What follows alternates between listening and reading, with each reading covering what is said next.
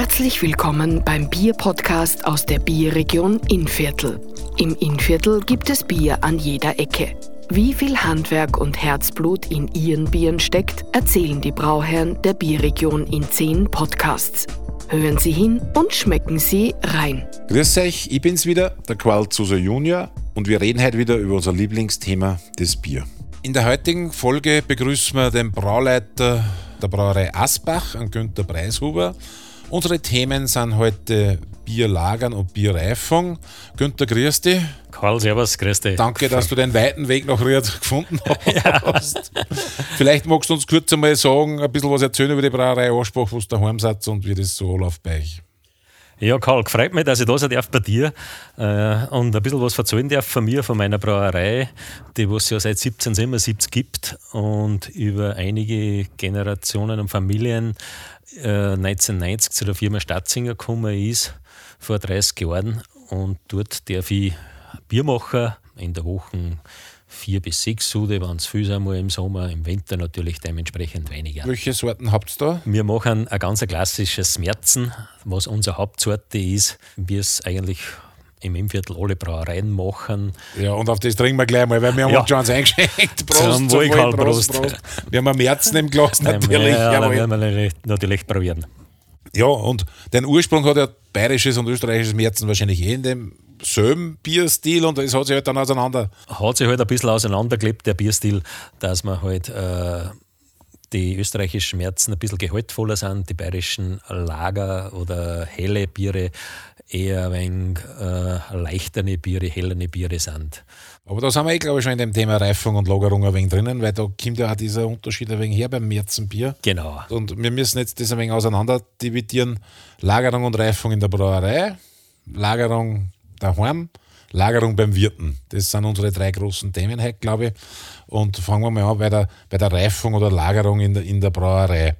Äh, wie wie lang waren wir jetzt, sagen wir, nach der Hauptgärung, geht es einmal in die Lagerphase? Genau, man hat zuerst einmal eine Hauptgärung, wo einmal der meiste Zucker in Alkohol sich umwandelt und das dauert in der Regel so um die fünf Tage, sechs Tage. Bei einem untergärigen Bier müssen Bei einem untergärigen Bier natürlich, weil wir ja in der Brauerei Aschbach nur untergäriges Bier machen und keine Weißbiersorten haben, sind wir da im Temperaturbereich von 10 Grad. Da passiert einmal die Hauptgärung und dann danach, nach der Hauptgärung, äh, wird das Bier umgepumpt, sprich es wird geschlaucht.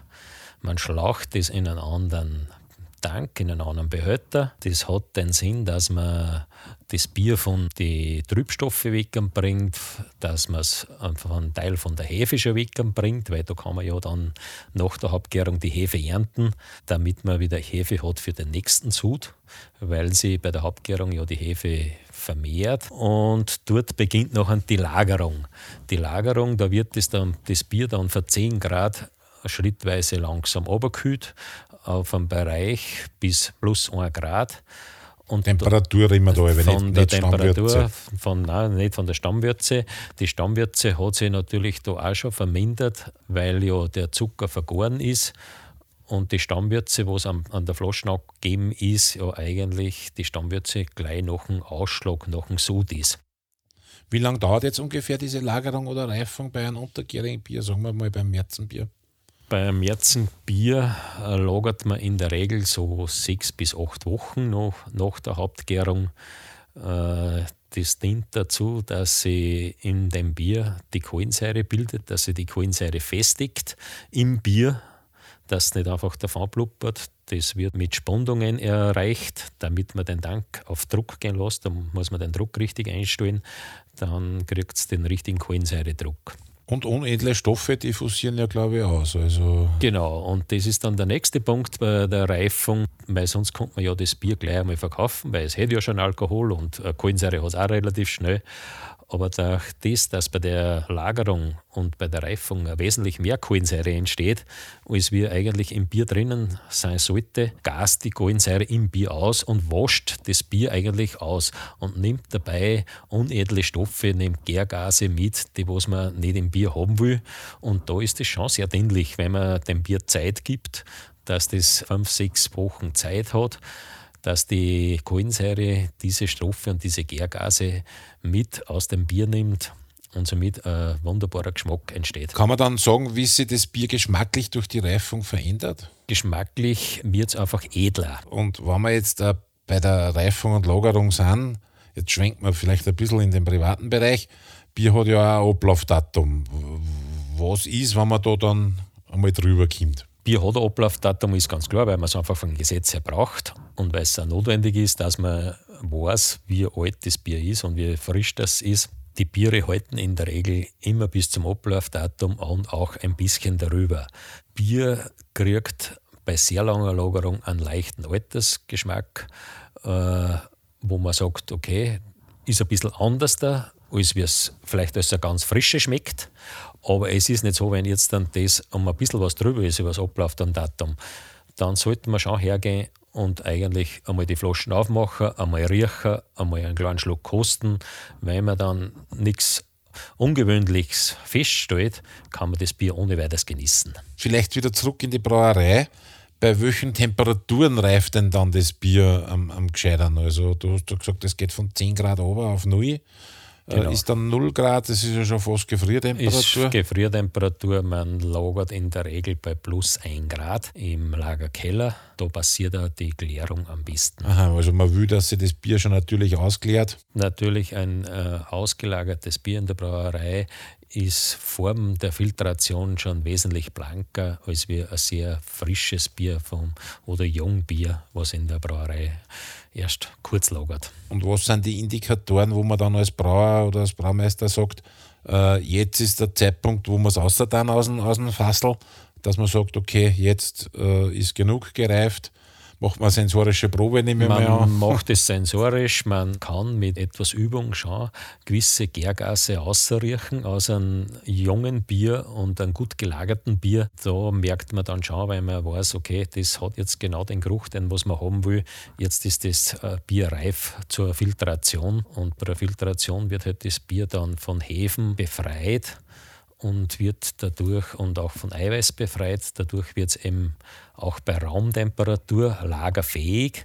Das ist nämlich der wesentliche Unterschied, dass man einfach Biere filtriert und dann auch Flaschenbiere zum Beispiel bei Raumtemperatur lagern kann, wo es an und für sich mit einem unfiltrierten Bier nicht möglich ist. Was waren da so Fehler oder, oder Fehlgeschmäcker, die da entstehen konnten? Oder die, was, was ja, passiert da mit dem Bier?